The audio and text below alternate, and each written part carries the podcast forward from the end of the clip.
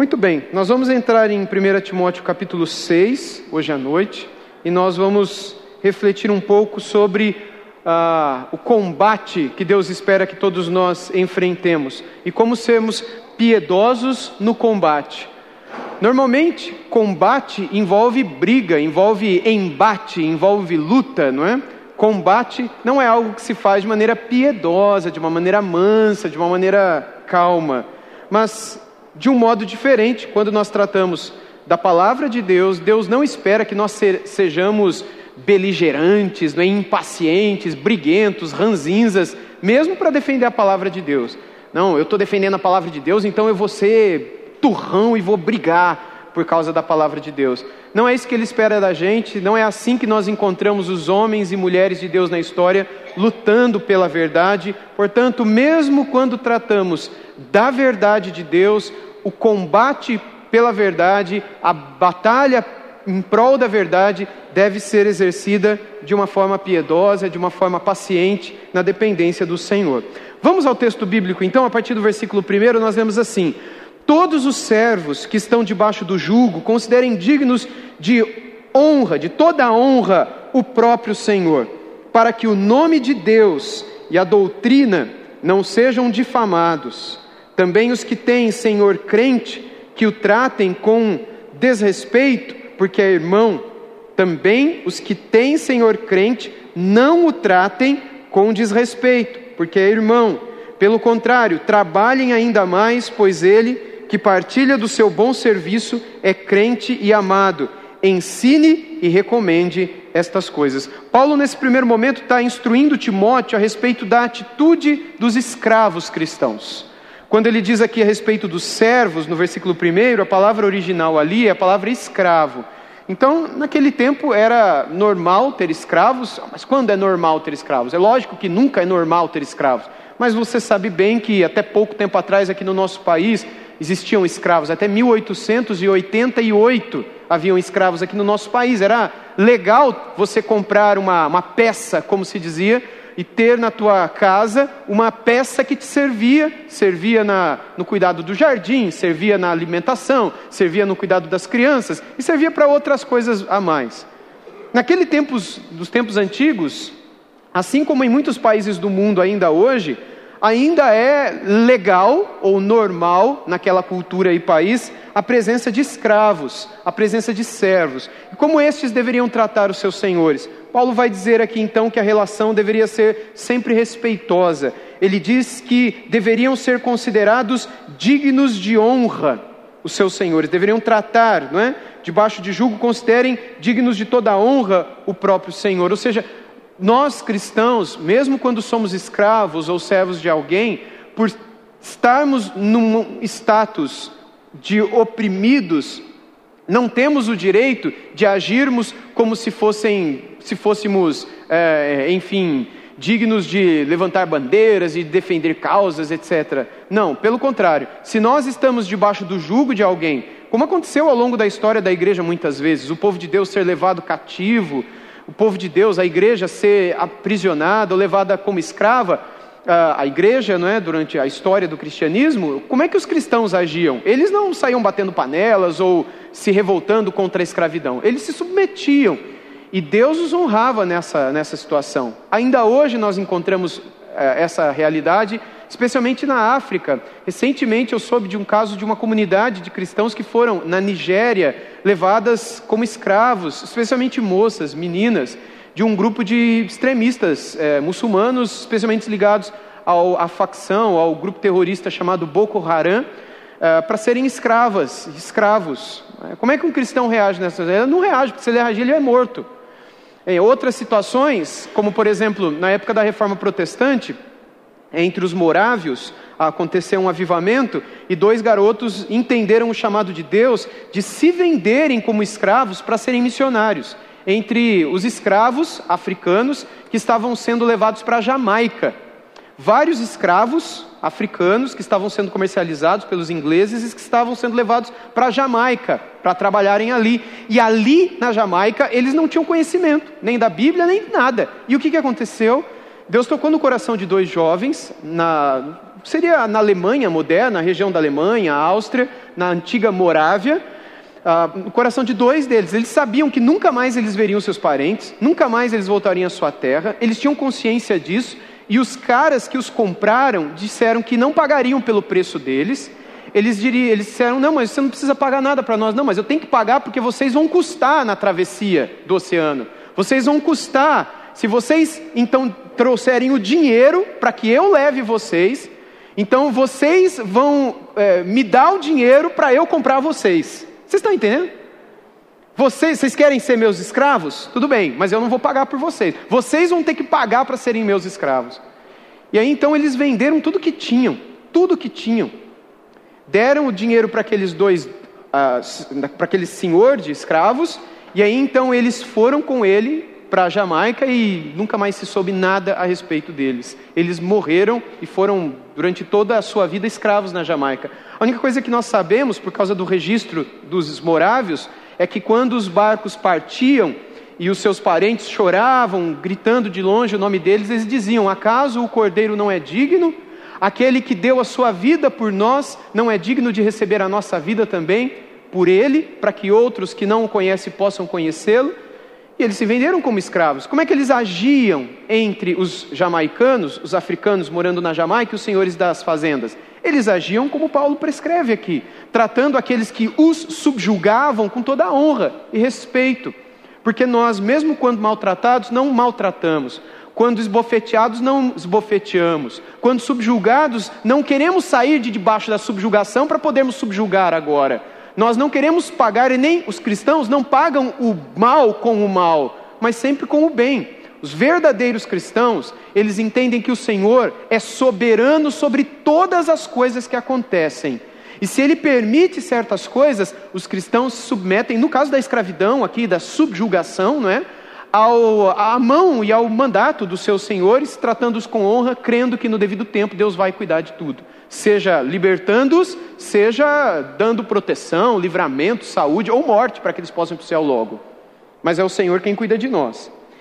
Na continuação do texto, ele diz assim no verso 3: Se alguém ensina outra doutrina e não concorda com as sãs palavras do nosso Senhor Jesus Cristo e com o ensino segundo a piedade, esse é o orgulhoso e não entende nada, mas tem um desejo doentio por discussões e brigas a respeito de palavras. É daí que nascem a inveja, a provocação, as difamações, as suspeitas malignas e as polêmicas sem fim da parte de pessoas cuja mente é pervertida, pervertida e que estão privadas da verdade, supondo que a piedade é fonte de lucro.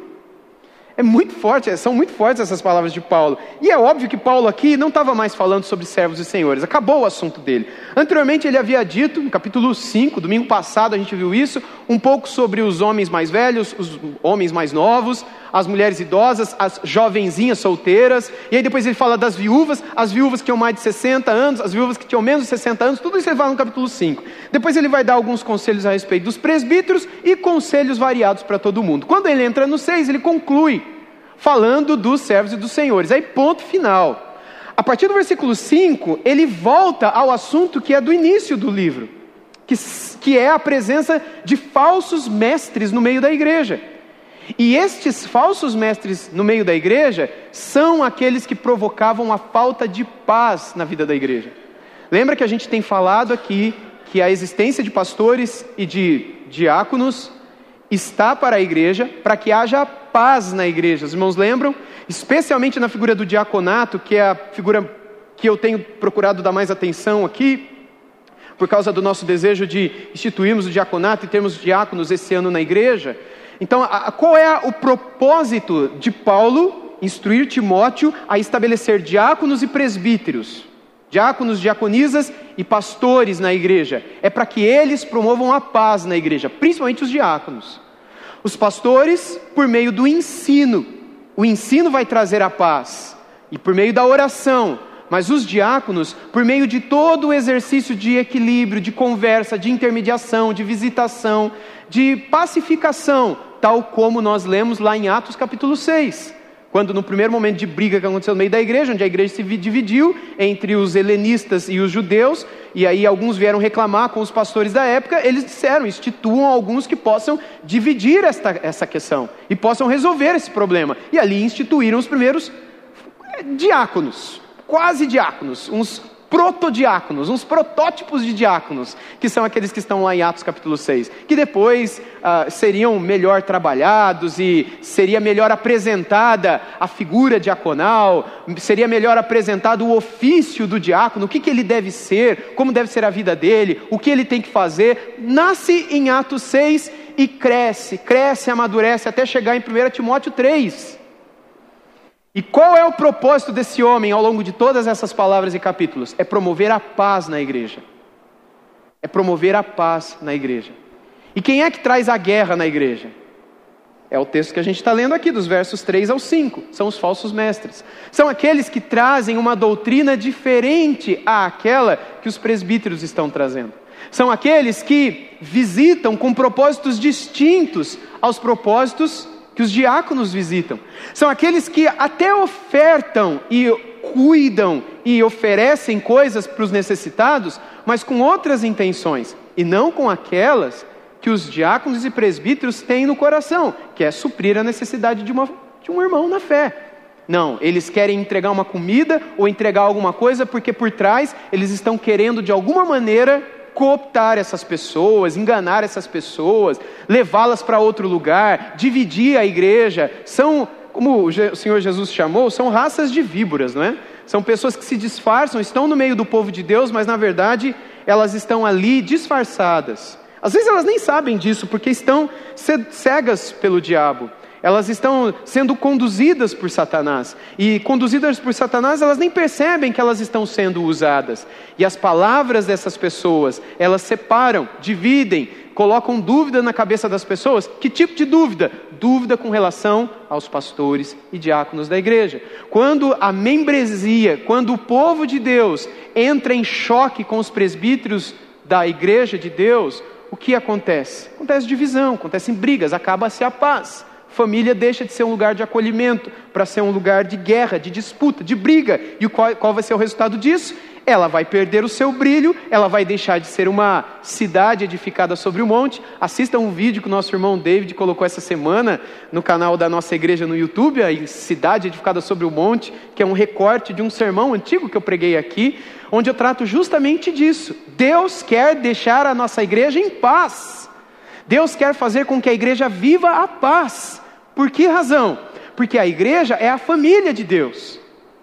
E família é lugar de acolhimento, é lugar de boa recepção.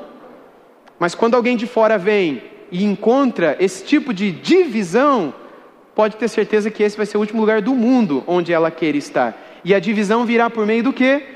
À luz desse livro, o que nós encontramos é que a divisão vem por causa do falso ensino. Por isso que no verso 3 ele começa: outra doutrina.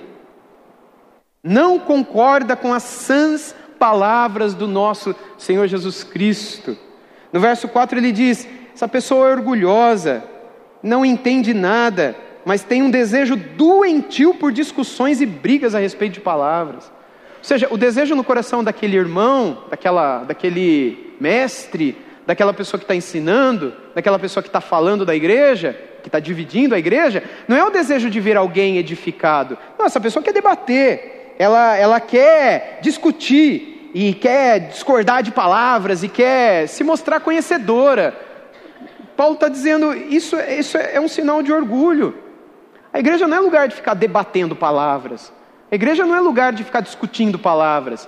A igreja é lugar onde o pastor, ele alimenta a igreja com as palavras, e a igreja recebe essas palavras, se fortalece com essas palavras e edifica uns aos outros com essas palavras. É, a igreja é isso. Ah, mas e se o pastor prega alguma coisa errada? Então você confronta o pastor. Então você confronte-o junto dos outros pastores e o confronte-o na palavra. E tire esse pastor logo daí, porque ele, ele não está alimentando as ovelhas como o Senhor Jesus esperou de Pedro, como Jesus espera do pastor. Agora, se ele alimenta, a palavra não é para ser discutida, a palavra é para ser é, o alimento que me fortalece a vida e me leva a, a servir com os dons que Deus me deu. Porque quanto mais alimentado e fortalecido eu estou, mais eu sirvo com os meus dons. Agora, quanto menos alimentado eu estou, nem dom eu sei que eu tenho. Mas quando eu sou alimentado e quero a palavra e as recebo, recebo as palavras de Deus como vindas de Deus, de fato, então aí Deus vai me fortalecendo, Deus vai me enchendo, Deus vai me guiando, Deus vai me mostrando, Deus vai me pondo no meu coração o que eu tenho que fazer, e aí é o dom. Deus vai pondo no meu coração, é aqui que eu tenho que servir, é ali que eu tenho que ajudar, é aqui que eu tenho que cooperar. Deus vai mostrando a cada um a sua participação no reino de Deus, e a igreja vai crescendo, e as pessoas vão chegando, e a igreja vive o que Deus espera. Veja que no final do verso 5, Paulo vai dizer que a motivação no coração desses falsos mestres era é, ficar rico, né, ter fonte de lucro. A mente era pervertida, final do verso 5, e que estão privadas da verdade, supondo que a piedade é fonte de lucro. Talvez eles quisessem montar uma outra igreja, talvez eles quisessem montar um outro ministério, talvez eles quisessem ganhar algum dinheiro com isso também. Era a motivação deles, poderia ser outras. Paulo continua no 6, de fato, grande fonte de lucro é a piedade com o contentamento, porque nada trouxemos para o mundo, nem coisa algumas, alguma podemos levar dele, tendo sustento e com que nos vestir, estejamos contentes. Mas os que querem ficar ricos caem em tentação, em armadilhas e em muitos desejos insensatos e nocivos, que levam as pessoas a se afundar na ruína e na perdição. Porque o amor ao dinheiro é a raiz de todos os males, e alguns nessa cobiça se desviaram da fé e a atormentaram a si mesmos com muitas dores. Aqui Paulo toca num ponto que provavelmente era muito específico das comunidades que ele tinha em mente quando escreveu para Timóteo, mas é muito interessante a gente ver aqui uma palavra a respeito da teologia da prosperidade, não? Você já ouviu esse tipo de, de leitura, a leitura desse texto, em algumas dessas pregações da prosperidade? Você consegue imaginar um pastor da prosperidade dizendo as seguintes palavras: Mas os que querem ficar ricos caem em tentação, em armadilhas, em muitos desejos insensatos e nocivos que levam pessoas a afundar na ruína e na perdição? Sendo que o objetivo deles é ficarem ricos, e aqui o texto diz que é perigoso isso, e ele vai dizer: tendo sustento e com que nos vestir, estejamos contentes. Quando a doutrina que se prega em muitas igrejas, em que a teologia da prosperidade é a base daquilo que se prega, o que, que nós encontramos?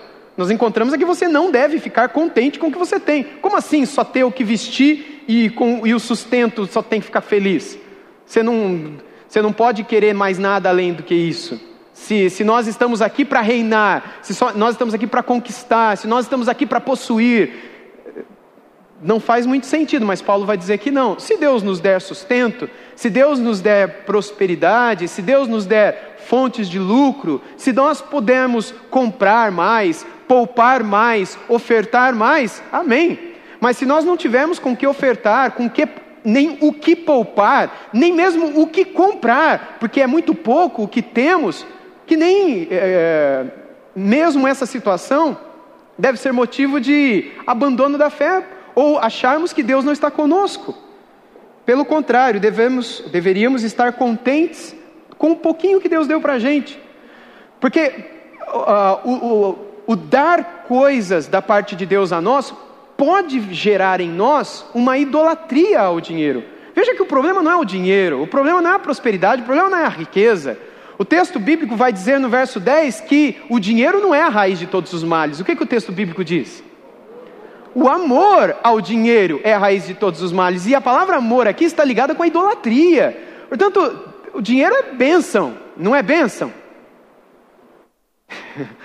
que, que você, você acha que o dinheiro é uma bênção? Quem acha que o dinheiro é uma bênção, levanta a mão aqui. Fala isso pro teu irmão que está. Não, não fala não, não precisa falar nada. o dinheiro é uma bênção. Receber de Deus é uma bênção. Ser promovido é uma bênção. Mas tome cuidado. Porque se você não estiver contente com o que Deus está te dando, e você entrar numa roda gigante, numa bola de neve, em que você sempre quer mais, sempre quer mais e sempre quer mais, e você entra numa vida desenfreada, freada, desenfreada, à busca de mais e mais e mais, esquecendo coisas que são mais importantes do que a busca da prosperidade, você cairá no erro do amor ao dinheiro, que será a raiz de todos os males na tua vida. Porque com a prosperidade vem as responsabilidades, e vem também os falsos amigos, e vem as facilidades, e vem muitos pecados e muitas possibilidades. Por isso, o amor ao dinheiro é a raiz de inúmeros males que virão sobre a sua vida. E alguns nessa cobiça, final do 10, se desviaram da fé e atormentaram a si mesmo com muitas dores. Mas o que espera-se de nós, verso 11: Mas você, homem de Deus, fuja de tudo isso. Siga a justiça, a piedade, a fé, o amor, a esperança, a mansidão. Combata o bom combate da fé. Tome posse da vida eterna, para a qual você também foi chamado e da qual fez a boa confissão diante de muitas testemunhas. Diante de Deus que preserva a vida de todas as coisas, e diante de Cristo Jesus, que na presença de Pôncio Pilatos fez a boa confissão, eu exorto você a guardar este mandamento imaculado, irrepreensível, até a manifestação de nosso Senhor Jesus Cristo, a qual, no tempo certo, há de ser revelada pelo bendito e único soberano, o Rei dos Reis e Senhor dos Senhores, o único que possui imortalidade, que habita em luz inacessível, a quem ninguém jamais viu, nem é capaz de ver. A Ele honra e poder eterno. Amém. Alguns supõem que aqui é o final do livro, embora parece que Paulo lembrou de mais alguma coisinha e ele vai dar mais algumas, alguns recadinhos para os ricos, mas antes de entrar nos recadinhos, volta para o 11 comigo, onde ele nos exorta, mas você, homem de Deus. E aqui, no sentido genérico, ele está falando para Timóteo, ok? Você, Timóteo, homem de Deus. Mas, por tabela, por tabelinha, Deus está falando com todos os homens e mulheres de Deus que leem a sua palavra inspirada. Todos nós fujamos de tudo isso. De tudo isso o quê? Do amor ao dinheiro, de ter uma mente pervertida, de termos uma falsa piedade, de sermos pessoas que não tratamos os outros com honra, especialmente aqueles que são superiores a nós, de sermos pessoas orgulhosas, que não entendem nada e ficam o tempo todo atrás de briga e discussão por causa de palavras, de sermos pessoas invejosas, que vivem provocando os outros, vivem difamando os outros, está né? Tá tudo no versículo 4, que ficam cheios de suspeitas malignas e polêmicas sem fim. Paulo está dizendo no 11: fuja de tudo isso.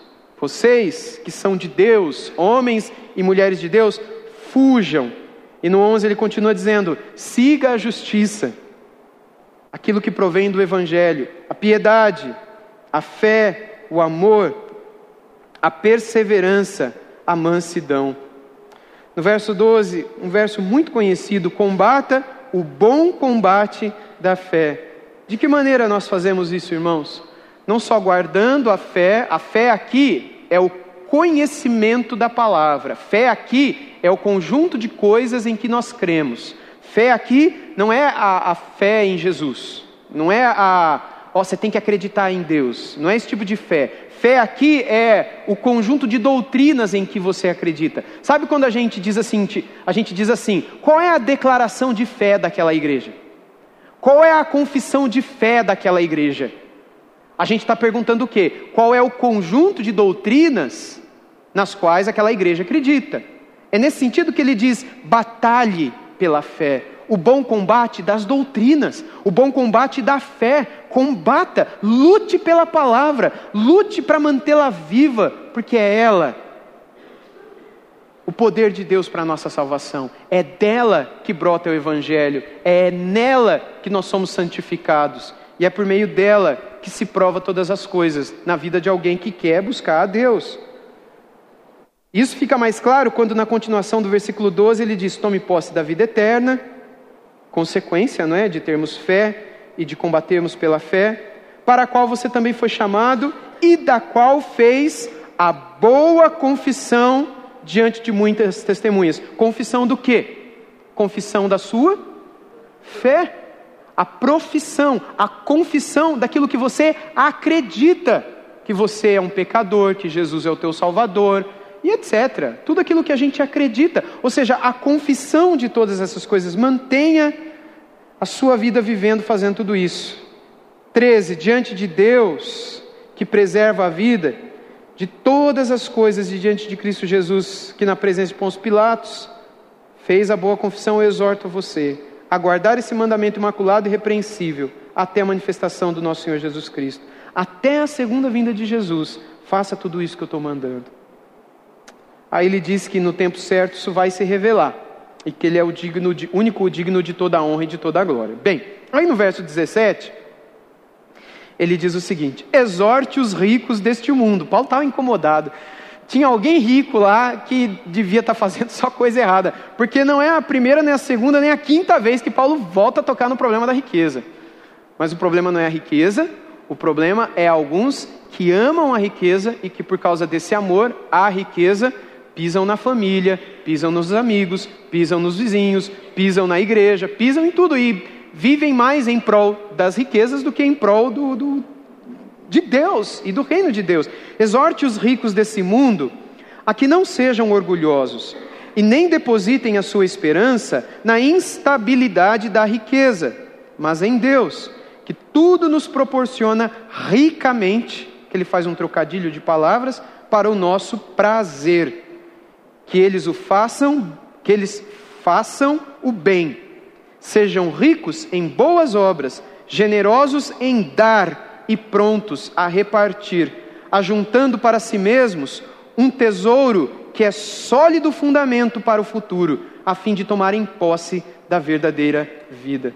Ou seja, a exortação de Paulo aqui a Timóteo, e que ele deveria compartilhar com os cristãos das cidades para onde ele iria, Éfeso e tantas outras, era essa: de que aqueles que ali no meio, lá em Éfeso e nas cidades vizinhas, fossem muito prósperos e tivessem muitas riquezas, que eles não colocassem a sua esperança nelas, no quanto eles têm no banco, na poupança, no tesouro direto ou na, na, na, na previdência privada, e seja lá onde eles colocam o dinheiro. A, a confiança não está lá. Porque o que está lá, de uma hora para outra, acaba teu filho, teu pai, tua esposa, teu marido, teu parente, fica doente e fica mais do que o dobro daquilo que você tem guardado. E tudo aquilo que você planejou um dia fazer se esvai. Como água na mão, cai e desaparece. Você menos imagina, tudo aquilo que você lutou tanto para poupar, a juntar, desaparece. Logo, a nossa esperança não deve estar nas bênçãos de Deus, mas no Deus das bênçãos. Queira Deus nos livrar de situações assim, que percamos o que pela graça de Deus poupamos. Se Deus nos deu, te deu, me deu, Ele não me deu ainda essa graça. Mas se Ele vier me dar, se Ele vier te dar, se Ele já te deu, a graça de você poder poupar e ter muito guardado, louve a Deus por isso, mas que a segurança sua seja Deus e não o que Deus deu, porque o que Deus deu, Ele pode tirar. E aí ele vai dizendo no 18 que aquilo que Deus deu deve sempre estar à disposição de ser partilhado com outros que carecem, sem o julgamento de se merecem ou não receber parte daquilo que eu poupei. Mas um princípio bíblico que é fundamental é o princípio da partilha. Ajuntando na partilha, verso 19, um tesouro celestial. A ideia é essa. Quando nós partilhamos aquilo que recebemos, ah, mas se Deus não me deu, por exemplo, é, eu não tenho nada poupado, então eu não tenho nada para dividir com ninguém. O que eu ganho, eu gasto. O que entra, vai. Então eu não tenho nada para dividir com ninguém. O que, que vocês acham?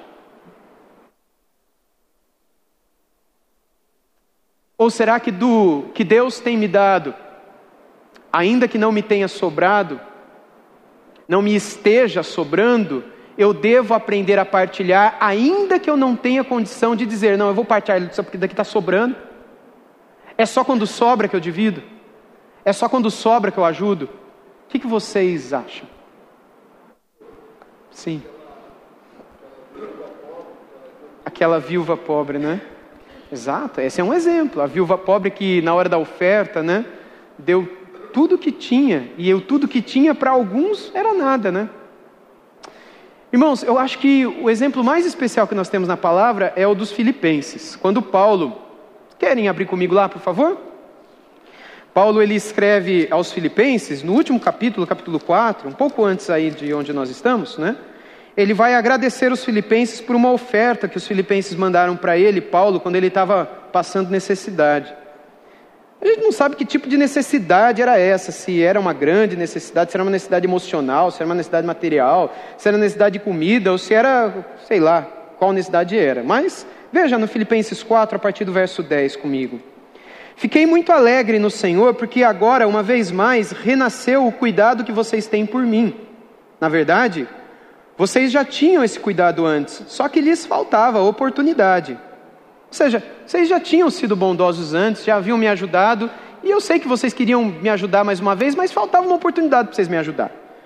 Verso 11: Digo isso não porque esteja necessitado. Paulo deixa claro: olha, eu não estou precisando de nada. Eu não estou falando isso porque eu estou com necessidade, não. Porque aprendi a viver contente. Não é isso que ele disse lá para Timóteo, em 1 Timóteo 6? Contentamento? Veja, eu aprendi a viver contente em toda e qualquer situação. Quais? Verso 12. Sei o que é passar necessidade, e sei também o que é ter em abundância, prosperidade. Aprendi o segredo de toda e qualquer circunstância, tanto de estar alimentado, como de ter fome, tanto de ter em abundância, como de passar necessidade. Tudo posso naquele que me fortalece. No entanto, vocês fizeram bem associando-se comigo nas aflições, e como vocês, filipenses, sabem muito bem, no início da pregação do Evangelho, quando eu parti da Macedônia, nenhuma igreja se associou comigo nessa questão de dar e receber, exceto vocês somente. Porque até quando eu estava em Tessalônica, por mais de uma vez, vocês mandaram o bastante para as minhas necessidades. Não que eu esteja pedindo ajuda, pois o que realmente me interessa é o fruto que aumente o crédito na conta de vocês. Eu recebi tudo e tenho até de sobra. Estou suprido desde que Epafrodito me entregou o que vocês me mandaram, que é uma oferta de aroma agradável, um sacrifício que Deus aceita e que lhe agrada. O meu Deus, segundo a sua riqueza em glória, há de suprir em Cristo Jesus tudo aquilo que vocês precisam. Ou seja, os filipenses que não eram ricos, os filipenses que não eram pessoas que prósperas, era uma igreja humilde, mas que souberam do pouco que tinham partilhar com aqueles que tinham menos ainda. No caso aqui, Paulo, no caso, talvez, a situação de alguns ali de Tessalônica, que é o que Paulo cita aqui também quando ele estava em Tessalônica, e ele recebeu lá em Tessalônica, entre os tessalonicenses, uma ajuda que chegou dos filipenses, que não eram tão cheios da grana assim, mas mandaram uma ajuda para ajudar Paulo e provavelmente os irmãos que lá estavam também. O que, que nós encontramos aqui? Nós vemos a verdadeira prosperidade, irmãos. A verdadeira prosperidade, ela não se encontra quando nós temos de sobra e com o que sobra nós ajudamos a alguém. A verdadeira prosperidade se encontra quando do pouco que temos aprendemos a partilhar com aqueles que têm menos que nós. Essa é a verdadeira prosperidade bíblica. A verdadeira prosperidade é quando você, do pouco que você tem, aprende a dividir com aquele que tem menos que você. E assim na palavra de Deus nós vemos vários outros exemplos disso acontecendo, mas o tempo não nos permite ver isso. Nós encontramos isso em várias outras epístolas do apóstolo Paulo. Concluindo lá o texto de 1 Timóteo capítulo 6, que estamos lendo, ele encerra, depois de dizer que essa partilha e esse repartir dos bens que Deus tem nos dado gerará para nós um tesouro no céu. Ele diz no verso 20: E você, ó Timóteo, guarde o que lhe foi confiado, evitando falatórios, os falatórios inúteis e profanos, as contradições daquilo que falsamente chamam de. Aqui é a palavra gnoses, aqui na nossa Bíblia está conhecimento, né? O original é gnoses, da onde nasceu o gnosticismo, que era uma seita muito grande na época. Pois alguns professando um conhecimento superior se desviaram da fé. A graça esteja com vocês. E ali, com essa bênção, ele termina a sua epístola a Timóteo, a primeira epístola dele a Timóteo. Irmãos, o que nós aprendemos aqui? Além de vários conselhos práticos que ele dá, tanto para Timóteo, que por tabela serve para todos nós, como também para os servos e para os senhores, está a ideia do miolo, que está dos versos 3 a 10. e é com elas que eu quero encerrar, que é o valor que era dado à palavra de Deus. Eu creio que Deus espera que nós também possamos dar esse mesmo valor à palavra de Deus e batalhar por essa fé, combater o bom combate da fé, esperar da palavra diariamente, buscar na palavra diariamente, nos alimentarmos e fortalecermos e iluminarmos da palavra diariamente, para que nós estejamos sempre maduros, astutos, sábios contra os falsos mestres da internet, contra os falsos mestres das redes sociais, contra os falsos mestres que se levantam nos grupos de louvor Brasil afora e que muitas vezes, sem que percebamos, nos desviem da palavra. Se eu estou mais ouvindo música cristã e ouvindo pastor pregando no YouTube do que lendo a Bíblia, e se esses pastores não forem homens de Deus? E se essas músicas não estiverem alicerçadas na palavra de Deus? Mas como é que eu vou saber, pastor? Lendo a Bíblia, perguntando para o seu pastor tendo uma boa comunicação, uma boa interlocução, de uma maneira simples, uma mensagem no WhatsApp para qualquer um dos pastores, e sobre essa música, e essa pregação, veja o que você acha, achei muito legal, estou querendo mandar no grupo do WhatsApp da igreja. Antes de mandar, consulte alguém.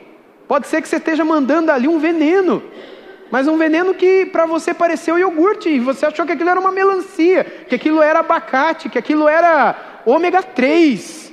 Você mandou achando que aquilo ia trazer saúde para todo mundo. E aí um pastor ouviu aquilo, ficou horrorizado, falou: "Meu Deus do céu, quem é esse irmão que mandou essa mensagem aqui no grupo da igreja? Precisamos falar com ele". Aí vira um negócio, porque aí, nossa, mas olha o que o irmão compartilhou. Aí os outros irmãos ficam falando um dos outros, mas o que, que essa pessoa pensa, está compartilhando? Irmão, já saiu cada coisa, já saiu até mensagem do padre Rossi, Marcelo Rossi no grupo do WhatsApp da igreja. Era uma mensagem lá, nada a ver, nada contra o padre Marcelo Rossi, tá bom? Eu quero o bem dele, da família dele, que Jesus o abençoe. Mas é, o que se falou ali não tinha nada a ver. Mas foi, creio eu, na melhor das boas intenções.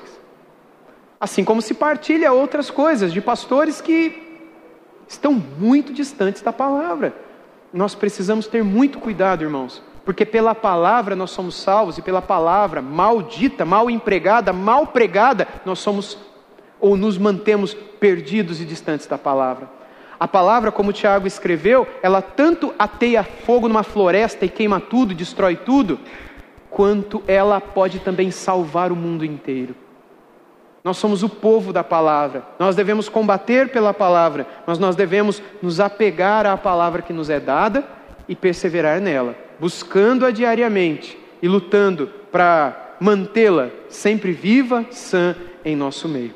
Que Deus nos abençoe para que assim vivamos. E não parou por aqui. Domingo que vem, permitindo o Senhor, nós vamos começar a segunda carta de Paulo a Timóteo, continuando na nossa, no nosso estudo a respeito da mensagem do apóstolo, esperando ver a paz na igreja.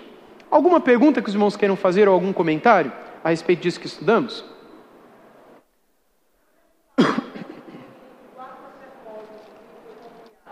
Ok, eu vou reproduzir a mensagem aqui, não deu tempo do microfone chegar. A Kitiane perguntou, uh, no versículo 20, diz o seguinte: Guarde o que lhe foi confiado, ou o, de, o depósito, nas versões mais antigas, né? É, é a palavra. O que lhe foi confiado é a palavra, é a revelação de Deus, é o fundamento dos apóstolos. Uhum. Uhum. É. Então, a, a Kitiane está dizendo que muitas pessoas dizem que é a salvação. Não estaria de todo errado dizer que é a salvação, porque a salvação está ligada à palavra. Mas, a, aquilo que nos foi dado aqui é a palavra. É, no contexto do capítulo, né, ele está é, o tempo todo dando a palavra, incentivando a fugir daqueles que desviam da palavra porque são falsos mestres, combata o bom combate da palavra, a mesma palavra que fala que Jesus vai voltar, é, como se a palavra fosse, e é, o maior tesouro que Deus nos deu. E aí ele mistura um pouquinho aqui com a vida dos ricos desse mundo, tentando dar uma exortação, provavelmente para alguém especificamente lá na época deles. Por tabela serve para todo mundo hoje também, né? Mas quando ele no final fala desse depósito, aquilo que lhe foi dado, é a palavra dela vem a salvação. Daí muita gente acreditar que esse depósito seria a salvação. mas é a palavra que nos salva, ok? Guarde a palavra que foi confiada a você. E veja o que ele diz no final, no, na continuação do 20, quando ele diz assim: evitando falatórios inúteis e profanos. Ou seja, aquilo que é o contrário da palavra, o antônimo da palavra. O que é bom é a palavra, aquilo que é dado. Qual que é o contrário disso? É ficar atrás de falatórios inúteis, profanos, que contradizem aquilo que falsamente chamam de conhecimento. Que é, enfim, os gnósticos naquela época, não é, que eram os, os que tinham esse conhecimento, essa gnosis, eles falavam que só era salvo quem tivesse o conhecimento. Isso era o gnosticismo. Que conhecimento era esse? Ah, isso é segredo. Aí eles, eles se achavam uma casta superior. E aí tinha os gnósticos cristãos. E tinha uma. O gnosticismo era um negócio imenso, né? Tinham vários, vários grupos de gnósticos, inclusive no meio dos crentes. E aqui Paulo está falando especialmente deles. Provavelmente lá em Éfeso tinha crentes que eram gnósticos. E Paulo está falando: fica longe desse, dessa gente que acha que tem um conhecimento, mas que não vem da palavra. Não tem gente assim hoje? Olha, eu tive uma revelação. Da palavra? Não, Deus falou comigo. Não tem gente assim hoje? Olha, eu, eu, eu tive um sonho, eu, eu tive uma visão. Deus pôs no meu coração que eu tenho que largar da minha esposa e arrumar outra. Como assim Deus pôs no teu coração? Não, é, é você duvida do Espírito Santo de Deus que vive na minha vida? Então muita gente hoje também diz, fechando o, a palavra de Deus, o verdadeiro conhecimento, e diz: não, eu tenho um outro conhecimento que me foi dado. E aí se desvia. Então é nesse sentido que a gente tem que guardar a palavra. Okay. Mais alguma pergunta ou comentário? Aldair? Vocês estão ouvindo aí do fundo o que o Aldair está falando? Dá para ouvir bem? Fala no microfone melhor, assim sai para as pessoas que estão ouvindo pela internet. A gente tem pessoas que assistem pela internet, depois isso é muito visto é, no YouTube, então é importante que as pessoas escutem, porque é uma boa palavra que você está dando. É. Não, eu estava pensando aqui a respeito dessa expressão, não é? é depósito, e ouvindo a explicação do pastor e a pergunta da irmã, estava pensando que, até pelo contexto, é, Provavelmente o apóstolo está falando do depósito da fé, da confissão de fé. Uhum. Né? Porque no verso 3, ele fala assim: se alguém ensina outra doutrina. Então ele está ele tá fazendo uma, uma, uma contraposição entre aquilo que é ensinado, que não é verdadeiro, não é? e aquilo que é verdadeiro, que a gente tem que ter em conta. Né? É, aquilo que aqui no verso 12 ele fala para Timóteo, que ele tem que combater, né? É, o bom combate da fé, que ele tem que guardar. Então eu creio que aqui no verso, no verso 20, esse guardar o que lhe foi confiado tem a ver, a essa, é, tem a ver com essa, esse conjunto de crenças não é? é? que ele deve guardar. Né? Porque ele fala aqui, ó, evitando os falatórios inúteis e profanos e as contradições daquilo que falsamente chamam de conhecimento. Uhum. Exatamente. E de onde vêm as sãs doutrinas que compõem esse documento chamado confissão de fé? Vem da palavra, né? Portanto, o depósito, guarda bem, esse é o depósito. Guarda bem isso daqui, porque sem isso daqui a gente está em perigo. Né? Amém.